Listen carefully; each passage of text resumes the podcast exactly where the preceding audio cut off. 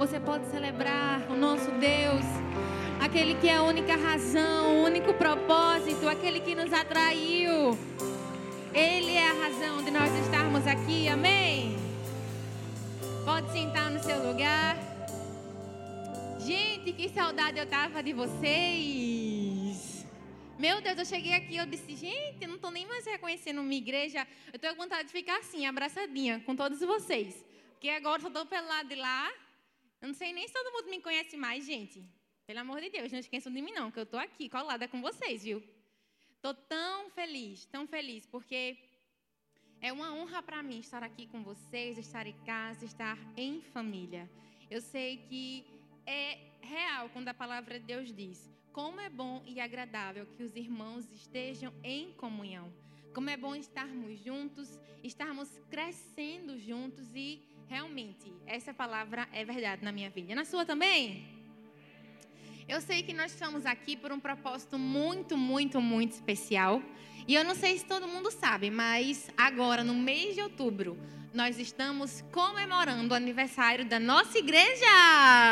Ou seja, você está de parabéns. Fala para o seu irmão, você está de parabéns. Que a sua igreja está de aniversário.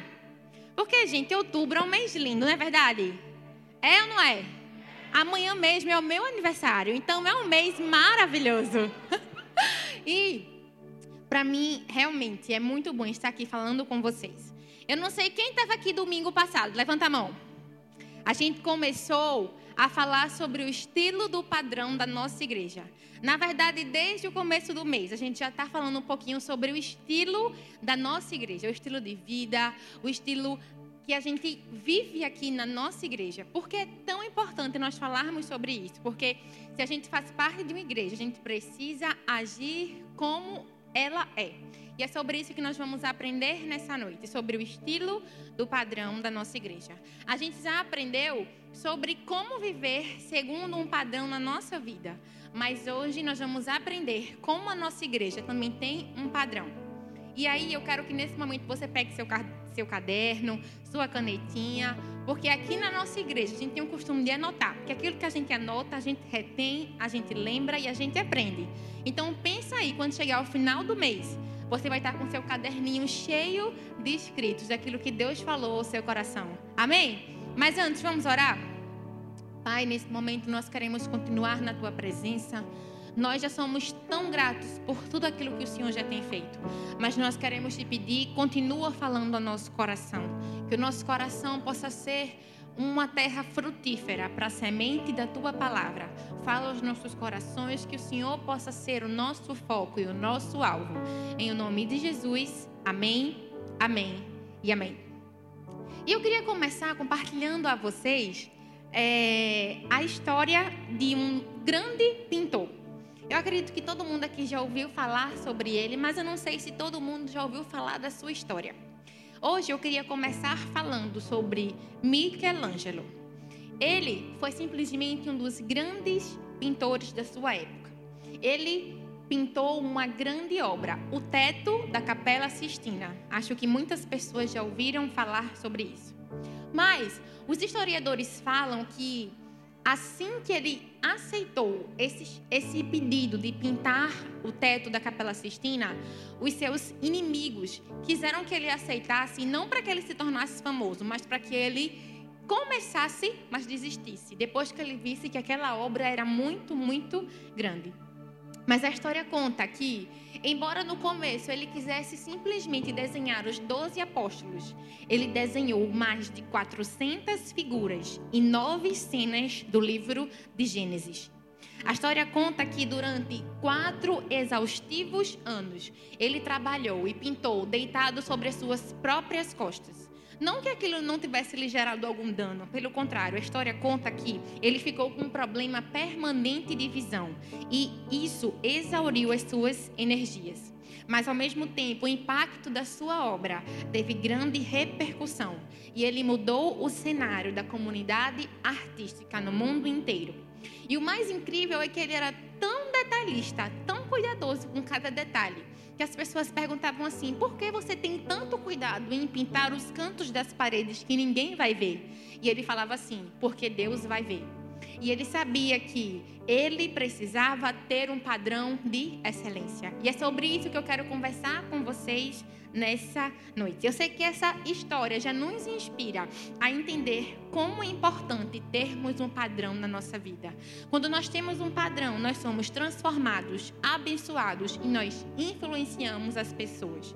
Nós precisamos entender que nós não podemos vir a ser quem nós precisamos ser se nós estivermos continuando a ser quem nós somos. Deixa eu repetir. Nós não podemos ser quem nós queremos ser se nós continuamos a ser quem nós somos. Nós precisamos caminhar cada vez mais em direção ao alvo que Deus já estabeleceu para a nossa vida. Existe uma frase que fala assim: quando um arqueiro erra o alvo, ele revê aquela ação e procura falha em si mesmo. Por quê?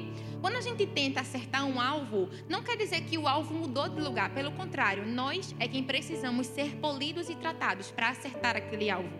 Por isso que é tão importante aprendermos sobre um padrão. E nessa noite eu queria compartilhar com vocês rapidamente três pontos três motivos, três modelos que vão nos ensinar a nos aperfeiçoarmos e viver um padrão da mesma forma que a nossa igreja tem um padrão. Por isso que eu quero que você se prepare, porque você vai sair daqui acertando a pontaria. Você vai sair daqui enxergando melhor o seu alvo para acertar e ser excelente em tudo que você fizer. Amém? Então, qual é o padrão da igreja do amor? Em primeiro lugar, a igreja do amor tem um padrão. Nós somos excelentes. Fala no seu lugar, eu sou excelente. Esse é o padrão da nossa igreja. Em Filipenses 4:8, a Bíblia diz assim: Finalmente, irmãos, tudo que for verdadeiro, tudo que for nobre, tudo que for correto, tudo que for puro, tudo que for amável, tudo que for de boa fama, e se houver algo de excelente ou digno de louvor, pensem nessas coisas. Eu não sei se você já parou para prestar atenção, mas muitas vezes, pela história da igreja, a gente foi acostumado a ouvir meias verdades. Quem aqui nunca ouviu que Deus só quer o coração? Acho que todo mundo já ouviu isso, né? E eu lembro que a gente já aprendeu aqui na nossa igreja que, que, que o quê? Deus não é cardiologista para querer só o nosso coração. Ele nos quer por inteiro. A gente também muitas vezes escuta o quê? Que Deus não liga para nossa aparência. E a Bíblia fala que realmente Deus não olha para o homem como nós olhamos. Ele não olha simplesmente para o exterior. Mas isso não quer dizer que nós não precisamos cuidar da nossa aparência, que nós podemos ser desleixados com aquilo que se trata da obra de Deus. É porque o diabo conseguiu cauterizar a nossa mente por muitos e muitos anos, com a mentira de que se for para Deus, eu posso fazer de qualquer jeito. Por quê? Porque Deus é humilde. A verdade, gente, é que humildade não tem nada a ver com desleixo. Nós podemos ser humildes e ao mesmo tempo excelentes naquilo que nós fazemos. É isso que nós precisamos aprender nessa noite. Porque muitas vezes as pessoas falam assim: não, se for para a igreja pode ser fuleiro, como a gente fala aqui. Se for para Deus, eu posso fazer de qualquer forma, porque Deus vai aceitar de todo jeito. Mas na verdade, se você pensava dessa forma, Deus te trouxe aqui para mudar a sua mente. Não fica pensando naquela pessoa que não veio. Pensa em, Deus, em você, que Deus te trouxe aqui. Porque tudo aquilo que a gente precisa fazer para o nosso Deus tem que ser somente com o nosso melhor. E de onde eu estou tirando isso? Da própria Bíblia. Deus nunca abriu mão de ensinar aos seus filhos como eles deveriam honrá-lo. Foi como o pastor João falou aqui na hora dos dízimos e ofertas. Ele falou da história de Caim e de Abel. Por que Deus abençoou a oferta de Abel e rejeitou a oferta de Caim? Porque Abel deu do seu melhor, enquanto Caim deu de qualquer jeito. Ou seja, desde Gênesis, desde o início, nós vemos Deus nos ensinando que ele merece o melhor. A história, quando a gente vai ler na Bíblia, na época dos sacrifícios e das ofertas, o próprio Deus falava assim: todas as pessoas devem entregar as suas ofertas. Quem poderia dar um boi, dava um boi. Quem poderia dar um carneiro, dava um carneiro. E quem fosse muito pobre, dava o quê? Um passarinho. mas todas as pessoas eram convidadas e ensinadas a dar algo a Deus. Por quê? Dar revela amor. Deus não quer tirar algo da gente, Ele quer nos ensinar o seu padrão. Então, quando você for convidado a dar algo, nunca pense que Deus está querendo tomar de você. Lembre que Ele está te ensinando a ser como Ele é. Às vezes, nós somos inclinados a ter amnésia. E eu falo isso porque na própria Bíblia a gente vê que o povo de Israel começou a avacalhar nas ofertas. Eles começaram a andar daquilo que lhes sobrava, eles começaram a dar sem envolver o seu coração. Era como aquilo que o pastor João falou, eles davam na segunda intenção. Tipo assim, eu vou dar porque eu tenho que dar. Eu vou dar porque é a minha tabela e a minha função e eu tenho que cumprir isso, porque Deus só quer o coração. Mas sabe o que Deus disse a respeito dessa atitude do seu povo? A Bíblia diz em Amós 5:21. Deus diz: Aborreço, desprezo as vossas festas e não me deleito nas vossas assembleias solenes. Ou seja, Deus desprezou o culto daquelas pessoas porque elas faziam para Deus de todo jeito. Então, antes que você fale assim, mas será que Deus só vai aceitar se eu der? Porque eu não posso ser humilde, eu não posso, Deus só vai aceitar e amar aquelas igrejas humildes, aquelas igrejas pequenas. Sabia que tem muita igrejinha humilde que honra muito mais a Deus do que igrejas grandiosas? Porque a honra não está na nossa grandiosidade, a honra está naquilo que está dentro do nosso coração. É por isso que quando Jesus senta perto do gasofilácio, ele fala que embora os ricos estivessem depositando muitas riquezas, a única pessoa que realmente o honrou foi aquela viúva. Por quê? Porque ela sabia que no pouco que ela tinha, ela poderia dar com um padrão de excelência. Ela poderia dar a Deus o seu melhor. E é isso que eu e você precisamos fazer. Até porque, gente, quando Deus decidiu nos salvar, Ele não enviou qualquer pessoa. Ele poderia ter escolhido um anjo qualquer, o maior anjo, o menor, até porque a salvação vem dele. Mas quando Ele enviou o seu resgate e a sua salvação por mim e por você, Ele entregou o seu melhor. Ele entregou Jesus. E por que eu e você não podemos fazer a mesma coisa? Nós conhecemos a nossa história. Nós, da Igreja do Amor, sabemos de onde nós viemos. Talvez você chegou aqui pela primeira vez, eu sei que tem muitos visitantes e é muito maravilhoso ver como a nossa igreja está linda, como tem LED lá fora, como a gente tem stand, como a gente tem food park, mas nós sabemos de onde nós viemos. Talvez você não sabe, mas há 18 anos nós estávamos numa igreja muito, muito pequena, lá em Maranguapium. Eu acho que cabia metade do que cabe aqui hoje. Era uma igreja muito quente. As pessoas nem conheciam falar da nossa igreja, mas a gente sabia que desde aquele lugar Deus tinha um padrão de excelência para a gente. Mesmo que a gente tivesse apenas sete pessoas, mesmo que a gente tivesse 100, 300 pessoas, nós sempre tivemos esse padrão incutido dentro de nós. E por isso que depois de 18 anos é sobre isso que nós precisamos falar, porque se a gente quer alcançar lugares maiores, nós precisamos precisamos manter o padrão da excelência. Eu não sei se você lembra, mas quando a gente não tinha esse templo, a gente saiu para vender água no sinal. A gente fazia feijoada, a gente vendia caneta, a gente vendia chaveiro, a gente vendia tudo. Por quê? Nós tínhamos uma visão, nós tínhamos um sonho e nós queríamos dar o melhor para você. Nós queríamos te receber bem. Nós queríamos que, quando você viesse para esse lugar, você pudesse ter a melhor experiência da sua vida. E o que é isso? É um padrão de excelência. Eu queria que você olhasse ao seu redor, veja tudo que Deus nos deu. E a gente pode olhar para esse lugar não com orgulho, mas sim com gratidão. Porque tudo que Deus nos deu foi, foi, deu, foi por causa do nosso esforço, da nossa dedicação e da nossa excelência. É por isso que quando a gente vem para cá, a gente pode encher o nosso coração de alegria, porque Deus fez. Porque o Deus que é excelente tem abençoado com a sua excelência.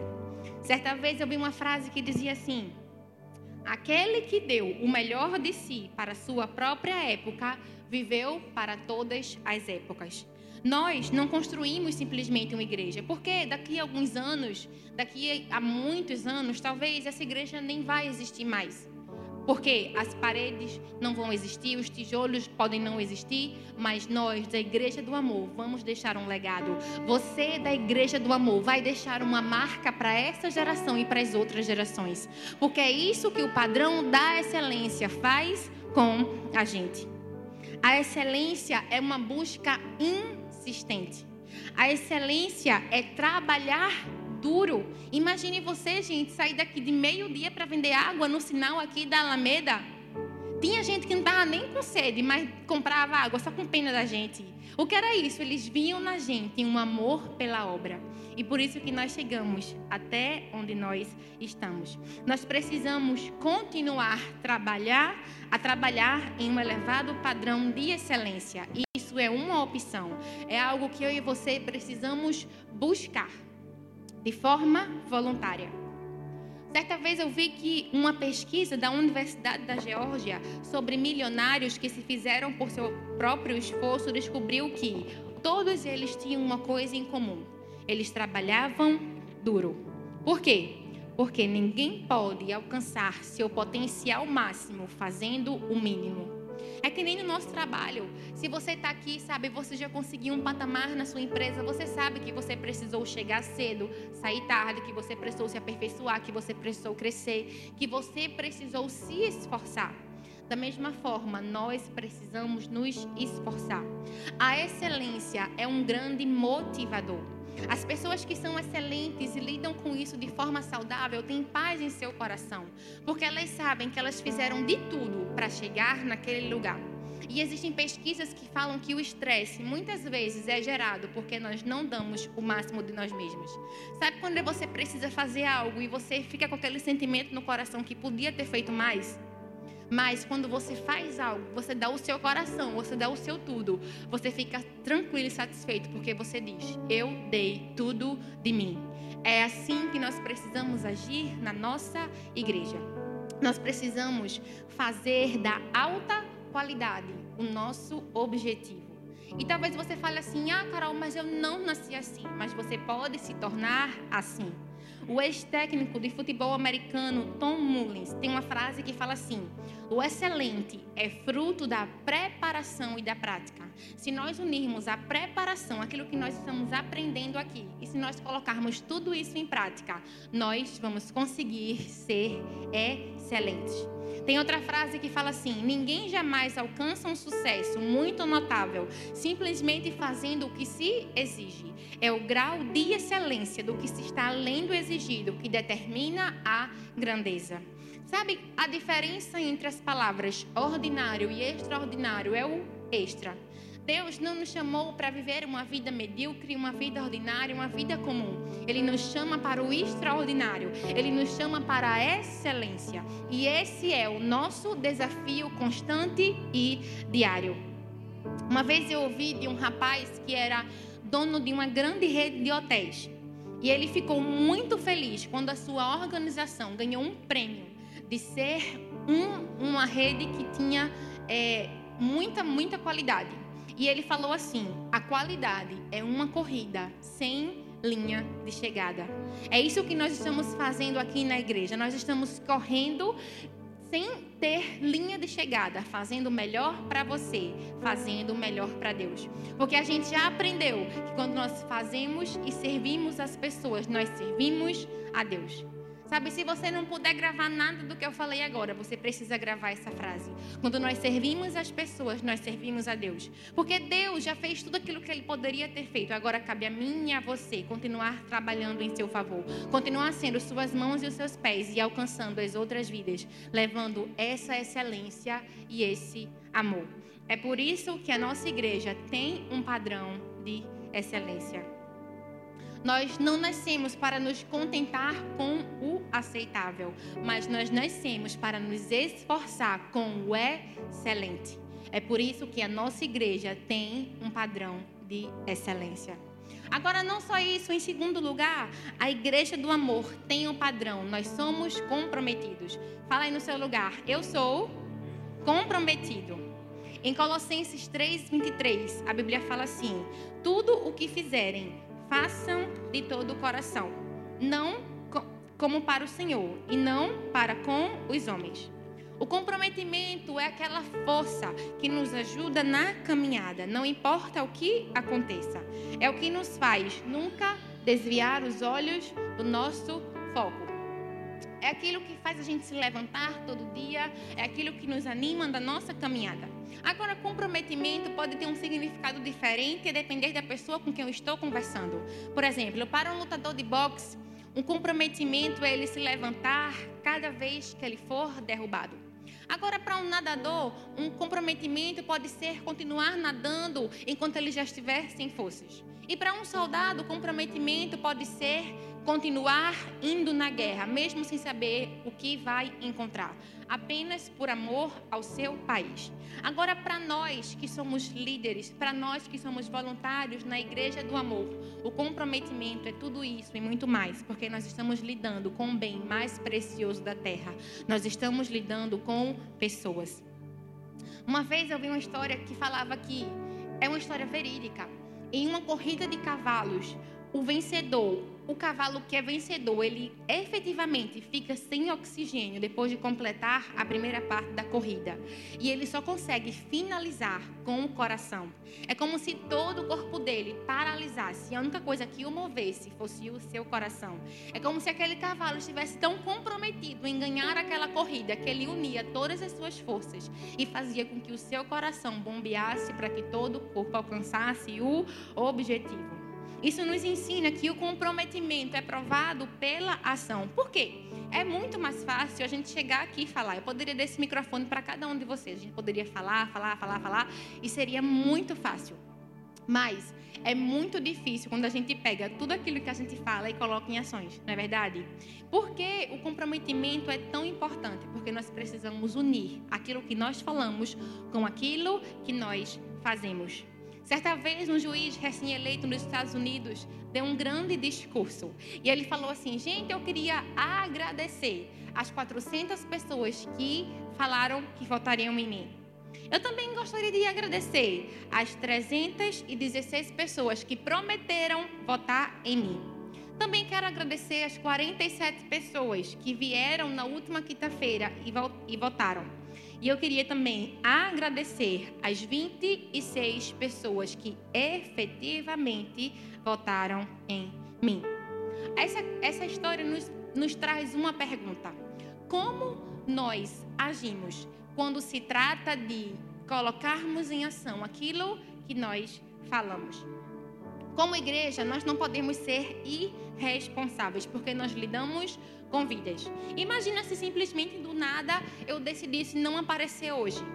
Eu sei que ia ter um rombo aqui. A gente botaria a pastora Ana para pregar, né? Ia ser top. Mas eu não poderia deixar de vir, porque eu tenho um comprometimento com Deus e com vocês. Agora já reparou que às vezes a gente fala assim: ah, não vou hoje para a igreja porque, sei lá, acho que vai chover, acho que ninguém vai sentir minha falta. Às vezes nós falamos isso, mas a gente fala isso porque a gente não entende a seriedade do nosso trabalho, do nosso serviço. Porque não importa onde nós servimos, o que importa é que onde nós estivermos plantados, vidas estão sendo transformadas e impactadas. Por isso é tão importante estarmos comprometidos com o nosso serviço. Nós precisamos nos comprometer com Deus e com as pessoas. Da mesma forma que Cristo se comprometeu conosco e foi até o fim. Imagina assim, naquela hora da cruz. Jesus falasse assim: Pai, por favor, afasta de mim esse cálice. E simplesmente parasse aí. Ele não falasse, mas faça-se a tua vontade. Ele simplesmente completaria só metade da obra. Mas ele foi até o fim. Então, sempre que você se sentir tentado a não concluir a sua obra, lembre-se de Jesus. Lembre-se que ele foi até o fim. Ele se comprometeu comigo e com você. E é por isso que nós podemos nos comprometer com as outras pessoas e com ele. Eu li um livro que existem quatro tipos de pessoas na vida. Existem as evasivas, que são aquelas que não têm nenhum objetivo e não se comprometem com nada. Existem as pessoas reticentes, que são aquelas que não sabem se podem alcançar os seus objetivos. Por isso, elas têm medo de se comprometer. Também existem as pessoas desistentes. Elas até partem em direção a um objetivo, mas elas param no meio do caminho por causa dos percalços. E por fim, existem as pessoas totalizadoras. Elas são aquelas que definem os objetivos, se comprometem e pagam o preço para alcançar esses objetivos. Nós precisamos medir o nível do nosso comprometimento. Nós precisamos entender pelo que vale a pena morrer. E nós não podemos jamais abrir mão do nosso propósito. Aqui na Igreja do Amor, todos nós somos totalizadores. Amém? Amém, gente? Michael Corda tem uma frase que fala assim: a única qualidade de qualquer pessoa bem-sucedida é a habilidade de assumir responsabilidades. Hoje em dia, a gente vive numa sociedade que nos ensina que é melhor nós assumirmos os nossos direitos do que as nossas responsabilidades.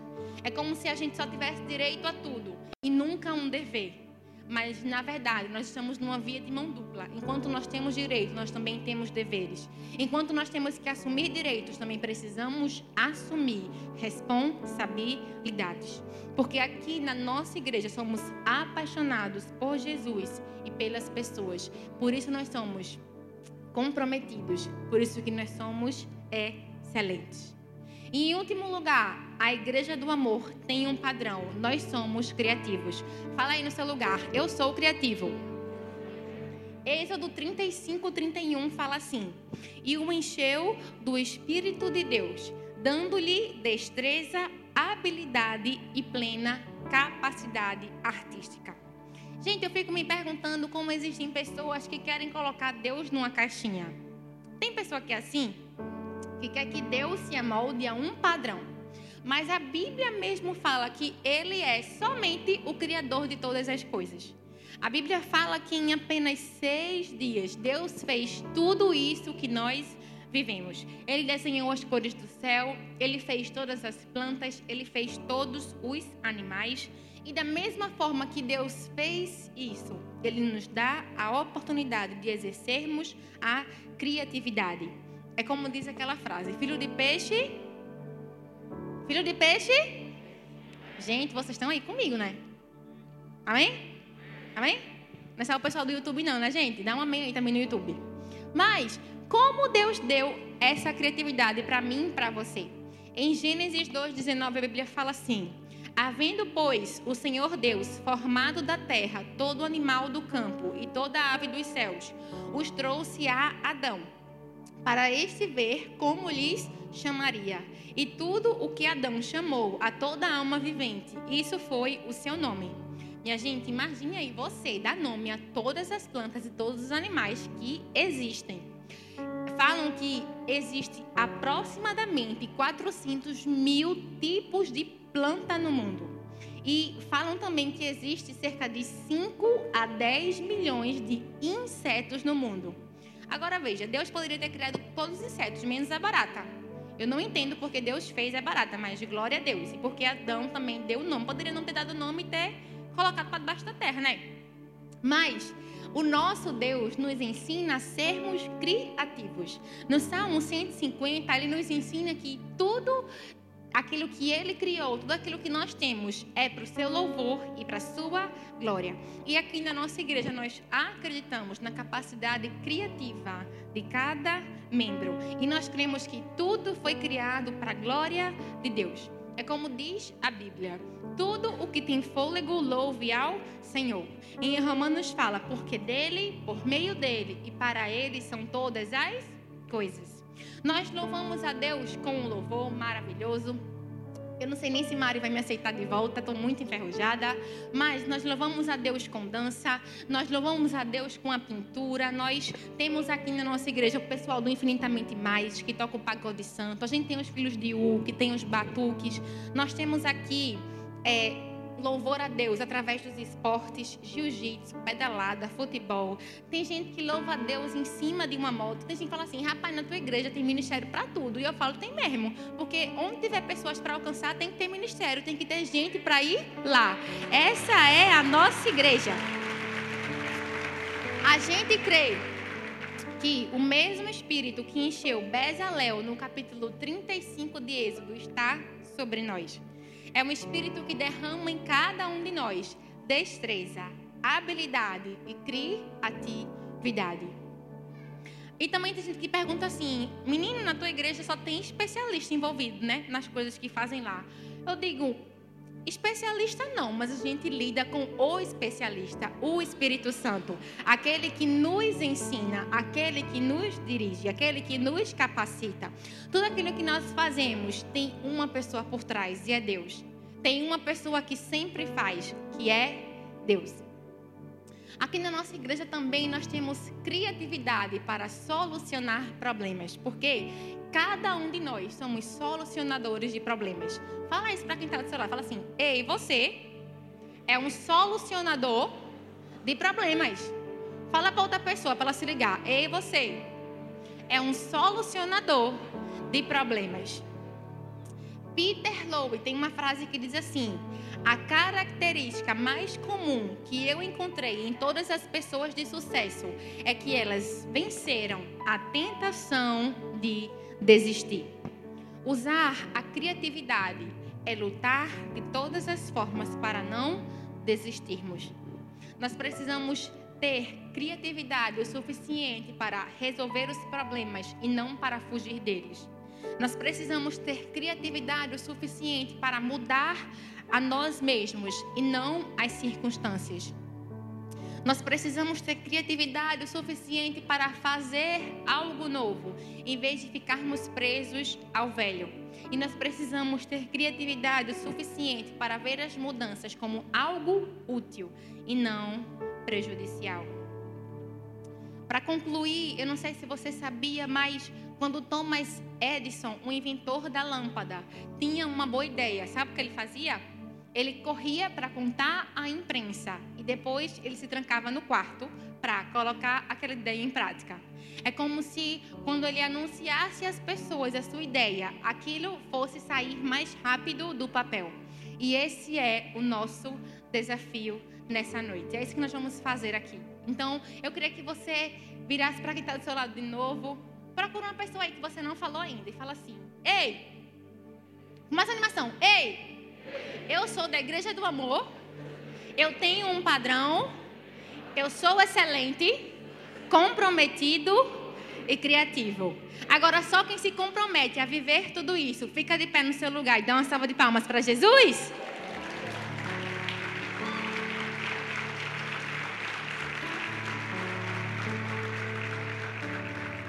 Esse é o nosso padrão. Essa é a nossa marca. Nós somos excelentes, nós somos comprometidos e nós somos criativos. Essa é a nossa igreja. Isso é quem você é. Nesse momento eu queria fazer uma oração com todos vocês, uma oração de comprometimento sabe? Que nós possamos de verdade nos posicionar como uma igreja que ama as pessoas, como uma igreja que é excelente, como uma igreja que vive esse padrão. Porque quando a gente se posicionar nesse sentido, nós estamos caminhando em direção ao alvo que Deus quer para nossa vida. Amém? Pai, nesse momento, nós, como tua igreja, estamos diante de ti. Nós sabemos que tu és um Deus excelente, que tu és um Deus que ama a criatividade, que ama a excelência. E nós queremos continuar seguindo esse padrão, Deus. Nós sabemos que o Senhor não nos chamou para fazer as coisas de qualquer maneira. O Senhor quer que nós façamos com o nosso coração e que nós possamos te dar o nosso melhor. Nessa noite, Pai, nós nos comprometemos contigo. Nós queremos de verdade viver algo novo. Nós queremos apagar o passado, apagar todo o desleixo e nós queremos te honrar com a nossa vida, te honrar com o nosso serviço, te honrar com o nosso coração, com os nossos dons e com os nossos talentos. Nós queremos viver esse padrão. Nós queremos colocar diante de ti o nosso coração, a nossa mente, o nosso corpo. Nós queremos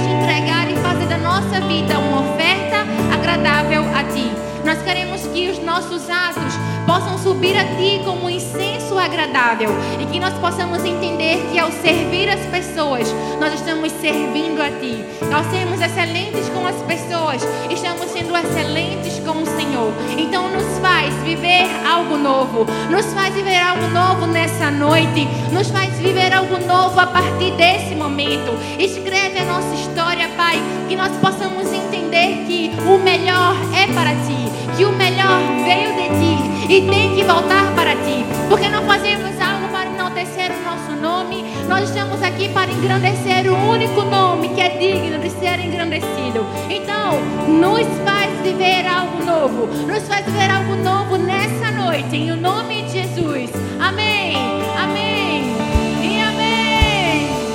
Declare isso.